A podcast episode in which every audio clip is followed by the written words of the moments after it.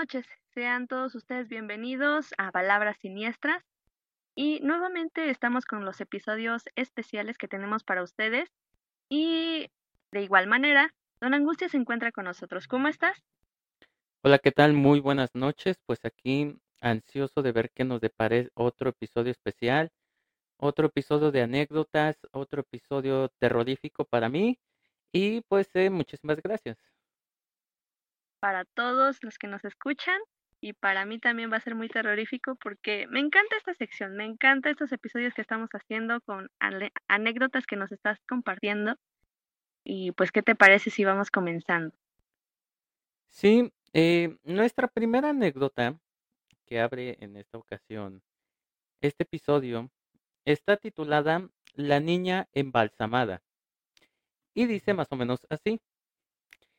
Isaías, desde hace muchos años, trabajó en la funeraria, preparando cadáveres para su velación, acostumbrado a estar cerca de los difuntos.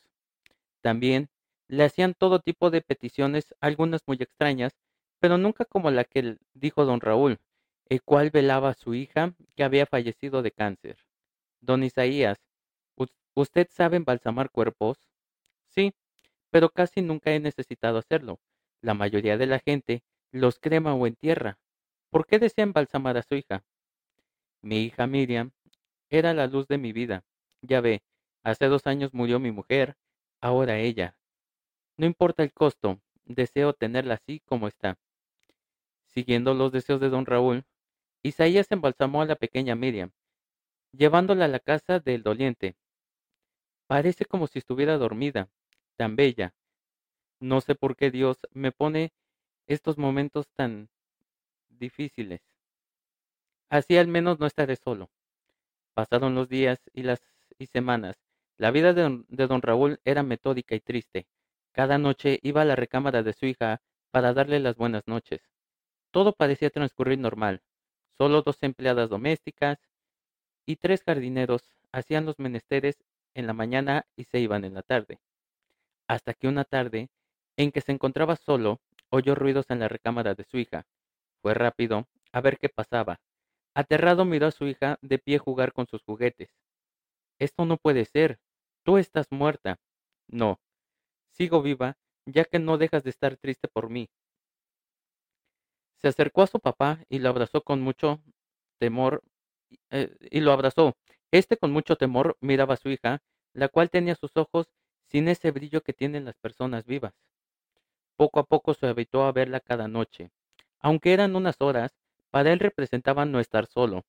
Siguieron los días pasando, hasta que una noche oyó a Miriam en la cocina. Vio rodizada que ella sacaba la carne cruda para después devorarla. Hola papá. Tenía hambre.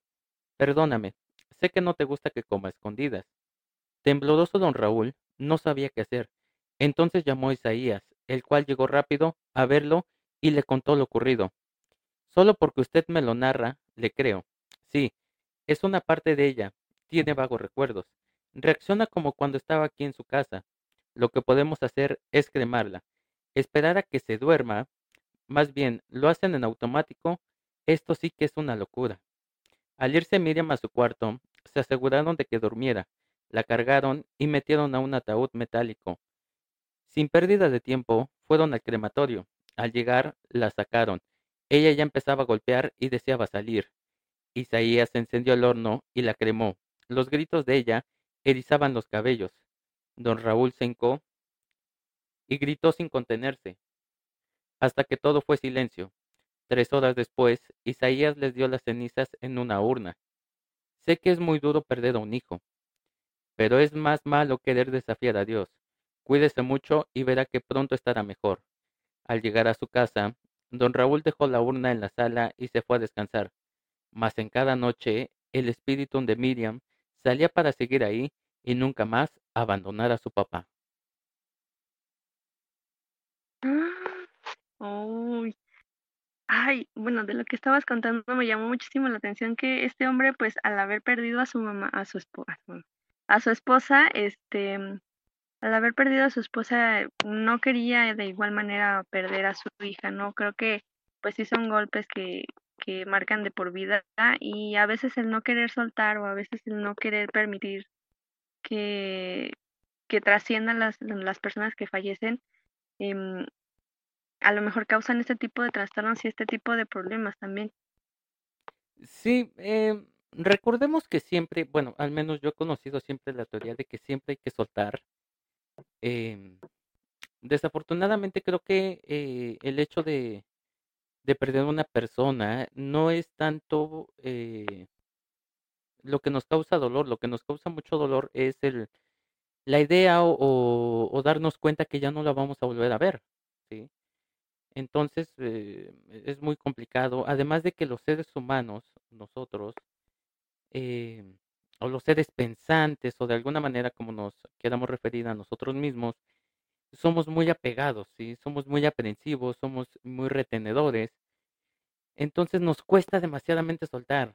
Incluso eh, lo podemos ver con la ropa, eh, con la acumulación de algunos objetos, ¿sí? Eh, incluso eh, muchísimos ya casos extremos con el dinero, con cosas así. Y este es un claro ejemplo de que no hay que desafiar la naturaleza. Y pues yo creo que pues lo mejor es soltar. Yo sé que es muy difícil, es muy complicado, no es nada sencillo, pero lo mejor es eso porque nos podría pasar una situación como estas y pues qué necesidad, ¿no? O sea, al final de cuentas, eh, no dejamos, no descansamos nosotros, no dejamos que esta persona descanse, entonces, pues no sé qué más tú podrías decir.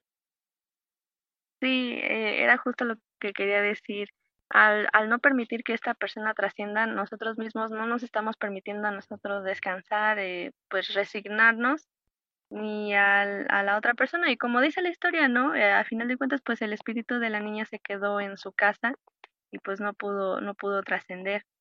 Mm, y soltar, no sé, mm, como dices tú, bueno, no se, no se refiere solamente a personas fallecidas, sino a, situaciones, a parejas, a, a muchas cosas, ¿no? A trabajos, etcétera. A veces, a veces nos cuesta muchísimo soltar y es muy fácil decir, no, pues es que lo mejor es hacer eso pero es complicado y lleva todo un proceso.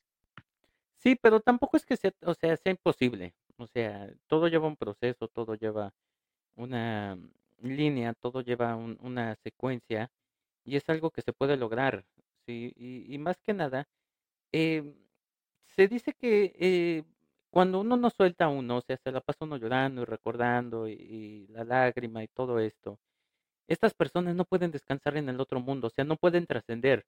Se dice que pasa un año, o sea, de la, de la fecha en la que fallecen, se pasa un año para que esta persona eh, pueda llegar al siguiente plano.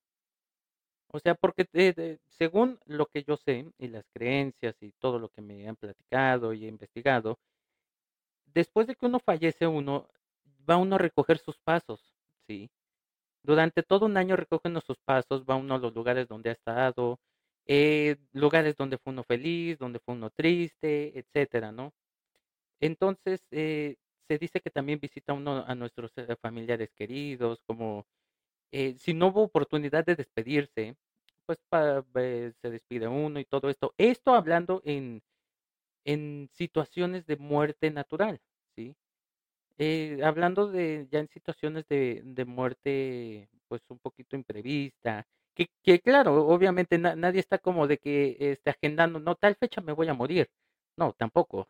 Pero, o sea, cuando eh, es muerte natural por alguna enfermedad, alguna razón, etcétera, pues se dice que, que esta es la secuencia que se, que se sigue y por eso tarda un año. Según por esa razón, es que cuando una persona fallece, hasta después de un año no se le puede poner ofrenda. O sea, supongamos que una persona eh, fallece en este año, en estas épocas, o, o a principios de año, supongámoslo, ¿no? En, en Todos Santos no se le pone ofrenda, ¿sí? Porque esta persona todavía no ha trascendido. En mi pueblo dicen, y existe la costumbre de esta leyenda, que es eh, los difuntos que mueren, ¿sí?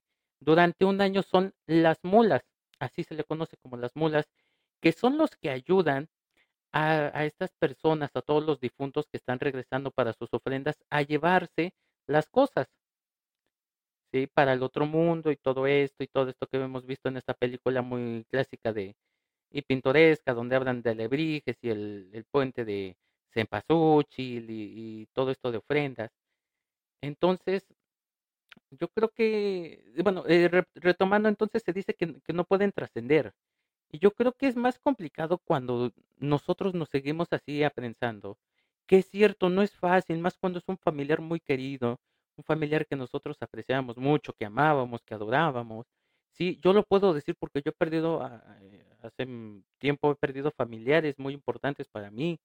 Sí, mis padres, este, amigos, conocidos. Entonces es muy difícil, pero siempre, al, menos en mi familia, existe la teoría o, o la idea o el mal dicho que tal vez está muy bien dicho. Al final de cuentas, estas personas están en un mejor lugar, ¿sí? En un lugar donde ya no duele, donde ya no se siente, donde ya no te preocupas, donde ya no tienes eh, carencias, necesidades, eh, lástimas, todo esto, ¿no?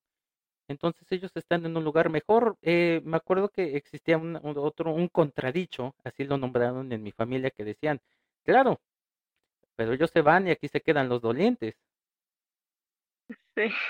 Que es cierto, es totalmente cierto, pero al final de cuentas, yo lo he dicho y me tocó repetirlo hace no mucho tiempo, sí, cuando un, un muy querido amigo falleció. eh, yo les decía yo a, a todos mis compañeros y demás amigos, está bien, sí, nos duele muchísimo su pérdida, eh, él, era un tipo de verdad increíble, era una persona realmente de esos que no se encuentran en, en cada esquina, era un ser totalmente de esos que, que podrían dar casi casi la vida por ti, o sea, que casi daban la vida, sí, un ser humano totalmente completo, obviamente con virtudes y defectos, eh, eso es normal, pero yo les decía yo, la mejor forma en la que podemos recordarlo no es llorando. La mejor forma en la que podemos recordarlo es recordando todos esos buenos momentos, esos momentos de alegría, esos momentos chuscos, esos chascarrillos, esas bromas, e- esas cosas jocosas que nos llegaron a pasar. Entonces, para mí sigue siendo un poquito doloroso a veces soltar, pero al final de cuentas es lo que nos queda, es lo correcto y es lo que debemos hacer porque no se vale, también yo creo que no se vale que una persona que ya está intentando trascender, pasar a otro plano, pasar al siguiente mundo, no la dejemos por el egoísmo de nosotros de no querer soltarlo, de que no, quédate aquí, es que yo te necesito y todo esto sí, pero también existen las necesidades de esta persona que está tratando de trascender y, pues nada, es, lo que yo podría yo decir de, de toda esta anécdota que me que acabo de contar. Es, es muy interesante lo que nos estás diciendo y me quedo con ese pensamiento. Yo creo que lo que pueda decir eh, se parece mucho a lo que tú nos estás comentando y pues muchísimas gracias por compartirnos esta anécdota. ¿Te parece si, si continuamos con, con la segunda que tienes? Esta anécdota en especial es una anécdota colombiana. Fue enviada por un amigo colombiano y este se titula La Sayona. Dice más o menos así. Yo estudiaba de noche y siempre salía de las clases a las 10 de la noche. Pero mientras esperaba el transporte, bajaba en la parada y llegar a mi casa se hacían las diez treinta. Esa noche el bus presentó una avería y se detuvo casi por media hora, así que me, me tocó llegar muchísimo más tarde. La calle que conducía a mi casa era bastante larga y en ella había un par de terrenos baldíos, con mucho monte y maleza. No me gustaba pasar por allí, pero vamos, no tenía opción. Cuando me bajé del bus, vi a lo lejos una figura blanca. Por el cabello largo y el vestido largo, presumí que era una mujer. Me extrañó mucho, pero caminé más rápido. Los libros se me cayeron y me detuve a recogerlos. A recogerlos. Los perros ladraron y aullaban, y se oyó un lamento algo leve. Me asusté un poco y cerré los ojos. Toqué la puerta de doña Isabel, una vecina, y ella me dejó entrar y me hizo la señal de la cruz y me dijo, ¿por qué vienes a esta hora? Yo le expliqué lo sucedido y ella me dijo, da gracias a Dios, porque si el bus no se hubiera demorado, te habrías encontrado con la Sayona. Yo, algo confundida, le dije, ¿quién? Yo vi una mujer de blanco que iba caminando. Me detuve en lo que estaba contando porque recordé que ella estaba flotando. Allí sí me asusté y empecé a temblar. La señora Isabel me volvió a hacer la señal de la cruz y comenzó a rezar. Luego, ella y su hija me acompañaron a la casa. Mis hermanos comenzaron a echarme broma, que estaba pálida y que lo que había visto era porque tenía hambre y estaba alucinando. Me acosté y a la mañana siguiente mi hermana me contó que la noche anterior, ya pasada las diez de la noche, los perros empezaron a ladrar y aullar, y las gallinas de la casa hacían un ruedo particular y estaban muy inquietas. Ella recordó lo que la abuela decía sobre esas cosas y cómo se relacionaban con la presencia de espantos o espíritus malignos. Así que ella tomó el libro de oraciones de la abuela y comenzó a hacer oraciones en mi nombre, porque a esa hora yo regresaba siempre a casa y no me fuera a tropezar con algo indeseable. Yo le conté lo que vi y ella me preguntó, ¿de dónde salió esa mujer? Le contesté, de la casa de don Benigno, y se dirigía hacia el terreno abandonado que estaba enfrente. Todos los que estaban allí me miraron y luego me dijeron que en la madrugada la señora Conchita, la esposa de don Benigno, había fallecido. Ay, ay no. De pronto, en un principio me empecé a pensar que se trataba como de La Llorona, que sería la versión mexicana, pero ahorita, ahorita que nos platicas, pues sí, podría ser como un, una variante, ¿no? Pero pues ahora de, de su país. y es que, bueno, me, se me, me parece muy interesante porque dice que como el autobús se retrasó, pues hubo como un pequeño cambio de planes, ¿no? Y justamente a mí siempre se me hace interesante. Y yo siempre pienso que a veces cuando se nos cambian los planes es por algo. O, o si se nos, si nos cambian los horarios o algo pasó que nos regresamos por algo, es por algo. Y a veces, este, mm, pues a veces sirve para que nos salvemos de cosas, yo siento. Yo siento que cuando hay esos cambios, cambios de horario, hay algo que nos está protegiendo y dice, espérate tantito, ahorita no vayas, ahora sí, ya vete. Y ya, este, yo siento eso. Sí, es totalmente cierto. Hay muchísima gente que se desespera, ¿no? Y se estresa y todo esto. Yo soy una de esas personas eh, que hace tiempo sí me tocaba así. Eh, eh, eh, a veces es- existe, no- nos quedamos con esa idea de que un metodismo debe de ser muy exacto y que las cosas deben de ser con ciertos horarios, ciertos tiempos, ciertos movimientos, etcétera, ¿no? Pero, eh, debido a una experiencia que me tocó hace muchísimos años, personal, eh, yo aprendí que las cosas a veces, si salen, salen, y si no salen es porque no debían salir. Eh, a mí me tocó en una ocasión manejando por, eh, eh, no me equivoco si era Anillo Periférico, eh, en lo que era ese entonces el Distrito Federal, ahorita CDMX, ir manejando y por alguna extraña razón la caja de velocidades no no no no entraba bien. No sé si era alguna falla entre el clutch, la palanca, la caja, no sé, le faltaba aceite, afinación, quién sabe.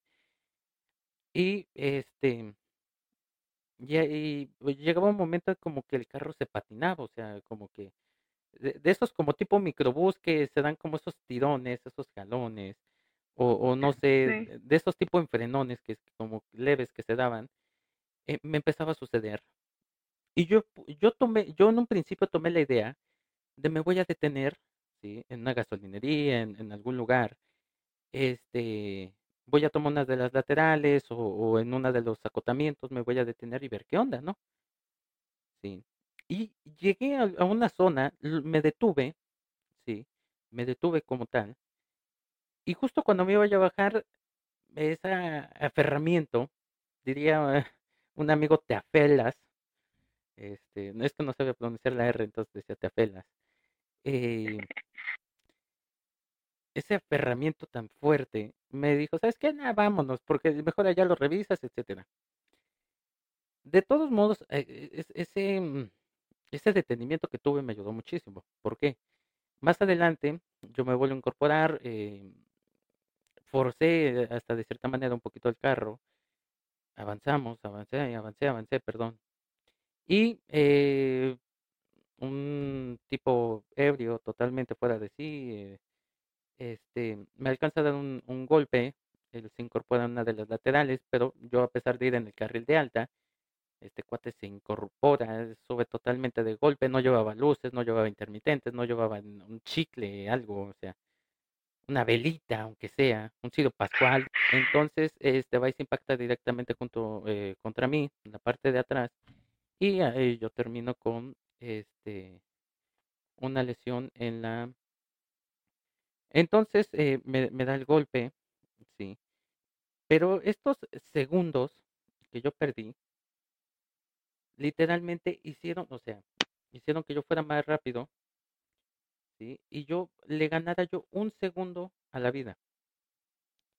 Sí, afortunadamente yo, gracias a Dios, después de, este, esta colisión, o de este golpe, o de este trancazo, de este choque, solamente terminé con la, la clavícula fisurada. Sí.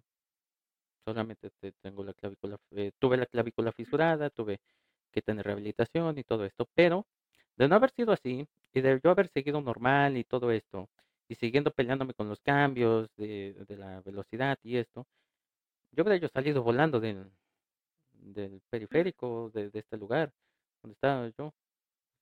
Entonces, este, yo creo que a veces no hay que ser tan, tan aferrados a estas ideas. Digo, ya no recuerdo ni siquiera por qué llegamos acá. Tuvimos un problema técnico y, el chiste que estamos eh, hablando de todo esto. Estábamos hablando acerca de, que a veces hay energías o cosas que nos protegen eh, ah, y, que luego hay cambios de rutinas, de tiempos. sí, entonces, este, hay veces que yo sí me preocupo por eh, que las cosas deben ser muy metódicas. Pero hay veces que yo digo, bueno, si las cosas no se pueden hacer, ni modo, por algo pasó. Mi padre decía lo mismo. Mi padre luego decía, este, ah, es que yo no voy a poder llegar a esto. Bueno, ni modo, Dios quiso que así fuera. Yo hice el intento, pero si algo, sea, algo me detuvo, pues no, de plano no. Y actualmente es así. O sea, hay veces en las que yo eh, tengo que hacer tal cosa, pero no se dan las cosas, o no salen, o no esto y no otro, ¿sabes qué? No me voy a pelear con el mundo por esto. Si no salieron, fue por algo, y punto. Sí, claro, y no está mal que seamos como organizados o metódicos, y porque pues claro, tienes como una planeación o esperas que las cosas sean de tal mano, pero a veces salirse de, de, esas, este, de esa opción tan, tan estricta, pues es también válido. Y como dices tú, a veces pues no se puede controlar las cosas y pues eh, en lugar de pelearse con eso, pues adaptarse. Sí, hay, veces que no te queda otra más que seguir, o sea, y hablando ya puntualmente de la anécdota, ya como tal, este, pues a veces a uno les tocan pagar justos por pecadores, entonces, eh, esta anécdota, me, lo, decía yo, me la mandó un amigo colombiano, que era una anécdota que yo, que yo escuché muchísimas veces por allá, o, o la historia de esta variación, podríamos decirle, de la Llorona, porque yo creo que en muchas partes del mundo eh, existen versiones de que han escuchado una llorona, pero algunos los han bautizado con otro nombre, con etcétera, ¿no? Entonces, pues bueno, eh, eh, yo creo que sería imposible pensar que no existiera este tipo de, de, de seres o de espectros o de cosas de bajo astral, pero pues es totalmente cierto. Y pues no sé qué te parezca si nos vamos ya con nuestra última anécdota. Sí, adelante, vamos. Y pues nuestra tercera y última anécdota de este episodio dice más o menos así. Se titula Descansa, hermano mío. Eh, aquí sí vamos a empezar a sacar los pañuelos porque posiblemente los necesitemos, ya sea para llorar o para morder algo y estar eh, no mm, estar rechinando los dientes de miedo. Dice más o menos así. Regresó de un coma de seis meses él era mi hermano mayor. Tuvo un accidente de tránsito y quedó inconsciente. Los médicos le hicieron varias cirugías y esperaban que, despertara, pues en su cabeza no había, no había tenido ningún golpe, ya que el casco lo había protegido. Nos quedamos esperando. Solo después de seis meses, él despertó. Pero era alguien diferente. Antes del accidente, era una persona alegre y risueña, pero ahora se le veía triste y pensativo como si algo le molestara. De este mundo precisamente. No tenía ningún daño físico. Las cirugías lo habían dejado en perfecto estado, pero algo le atormentaba. Una tarde lo vi al lado de una palma parado. Al pasar me preguntó si no sabía el camino de regreso. Cuando le pregunté para regresar a dónde, me respondió que él tampoco lo sabía. Se veía muy fuera de lugar, muy confundido. Yo entré a la casa, lo dejé ahí mirando al horizonte. Le pregunté a mi madre si ella notaba a mi hermano diferente. Me respondió que sí, pero solo había que darle tiempo de regresar y adaptarse a la vida. Después de seis meses en coma, las cosas deberían de parecerle muy extrañas. De un momento a otro, empezó a tener unas pesadillas. Lo hacían despertar gritando y por ende despertaba a todos en la casa. Llegó el momento que nos decía que le daba miedo dormirse, porque las pesadillas, en las pesadillas, unos seres querían llevárselo a un mundo oscuro, pero él sabía que no pertenecía a ese mundo. La única manera de salvarse era muriendo. Mi madre lo llevó a un psicólogo, pero este no le encontró nada extraño. Solo un poco de trauma por la experiencia del coma. Debía reposar mucho y tratar de salir a ejercitarse, para que durmiera cansado, así no tuviera sus sueños fatídicos. Empecé a salir a caminar y a trotar con él, pero esto en vez de hacerlo mejorar, las pesadillas se hicieron más terroríficas. Despertaba gritando y llorando. Una mañana me mostró unos arañazos que tenía en las piernas. Allí donde lo cogían estos seres de otro mundo, me dijo que no podía más, que tenía que acabar con esto. Una noche me fui a dormir. Por la ventana pude ver a mi hermano, parado en la palma, con su mirada perdida, y de un momento a otro vi a un jinete que se acercaba. Mi hermano subió a, las ancas del caballo y se marcharon. Me pareció extraño, pero no le di importancia. Tal vez un amigo que yo no conocía. A mitad de la noche me despertó el llanto de mi madre. Mi hermano se había quitado la vida. Se había tomado un veneno para ratones. En su cara se veía una paz y una sonrisa de descanso. Nunca conté lo del jinete que vino a recogerlo, pero sé que mi hermano, ahora por fin, puede descansar.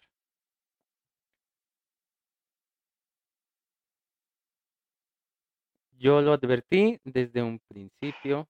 Aquí o sacamos, aquí sacamos los pañuelos ya sea para llorar o para morderlos en caso de, miedo o este en su defecto para ambas cosas o para uno y tres, como quieran. Eh, ¿qué, ¿qué, podremos decir más allá de, lo que esta anécdota la cuenta por sí solo? Eh, es un momento triste, pero al final de cuentas yo creo que, bueno, eh, para mucha gente suena muy, muy grosero lo que voy a decir, y, ofrezco una disculpa y lo, hablo a criterio personal y lo digo, este, me hago responsable yo mismo de mis palabras. Pero al menos yo siempre he tenido la idea de que cuando una persona está sufriendo tanto como esta, al menos en mi pueblo decimos, Señor, acuérdate ya de él. O bueno, cuando somos nosotros mismos, Señor, acuérdate de mí. Porque está bien, eh, pues a veces la vida no puede ser, eh, ya lo dice el, Santo Rosario y lo dice la Biblia y muchos libros sagrados. Em, a veces hay que llevar nuestra propia cruz, ¿no? Y hay que cargarla y, y nos, a veces nos toca la corona de espinas y a veces el, el báculo y a veces este todo esto, ¿no? A veces nos toca llegar hasta el Gólgota, ¿sí? Pero eh, hay ocasiones en que la cruz se vuelve tan pesada para nosotras o para nosotros, o para nosotros, o como quieras decirte, persona no binaria ya, ser del otro mundo, ser del inframundo. Pero hay veces que ya eh, eh, se vuelve tan pesada esta cruz que ya no podemos eh, con ella y es cuando decimos, Señor, ya acuérdate de nosotros, acuérdate de tal persona, ten misericordia, porque está bien que tengamos que vivir con un poquito, o sea, no, no, todo va a ser este pétalos de rosa, no, o sea, todo no va a ser todo entre nubes y y dulces, colores y sabores, o sea, no. Eh, pero, o sea, también hay ocasiones en las que ya se sufrió, ya se sufrió, ya se sufrió, ya, ya, ya, ya, ya. Es como de que ya, Señor, acuérdate de mí, acuérdate de tal persona, eh, ya, quita el sufrimiento porque eh, esta anécdota a mí me, me, me parece muy, muy sensible porque de verdad, o sea, esa ya no es vida, o sea, eso ya no se vuelve vida. Y es como de que, pues ya mm, es mejor eh, va a doler mucho, pero pues si esta persona va a estar mejor en aquel lugar, ni modo. Sí, es un tema muy delicado y por ejemplo, eh, primero me, me quedo pensando por qué una persona al estar en coma como varios meses, inclusive ha habido casos de años, ¿no? ¿Cómo, cómo retoman su vida después de estar tantos años eh, eh, en inconsciente o en este estado? ¿Y cómo asimilan la vida, no? O sea, no es nada sencillo, no, no puedo imaginármelo yo misma. Y, y sobre todo esto, ¿no? Lo que dices, em, a veces es complicado porque muchas veces inclusive pues no se encuentra eh, la respuesta o la solución inmediata y a veces, pues no lo sé, es complicado. Hemos quedado con tres anécdotas muy interesantes que nos invitan a la reflexión, qué hubiéramos hecho en tales situaciones, si nos ha pasado algo similar, etcétera. Y pues bueno, muchísimas gracias, don Angustias. Este episodio ha llegado a su fin. Gracias, don Angustias, por haber estado con nosotros, conmigo. Y a todas las personas que nos están escuchando. De igual manera, nos escuchamos la siguiente semana aquí en Palabras Siniestras.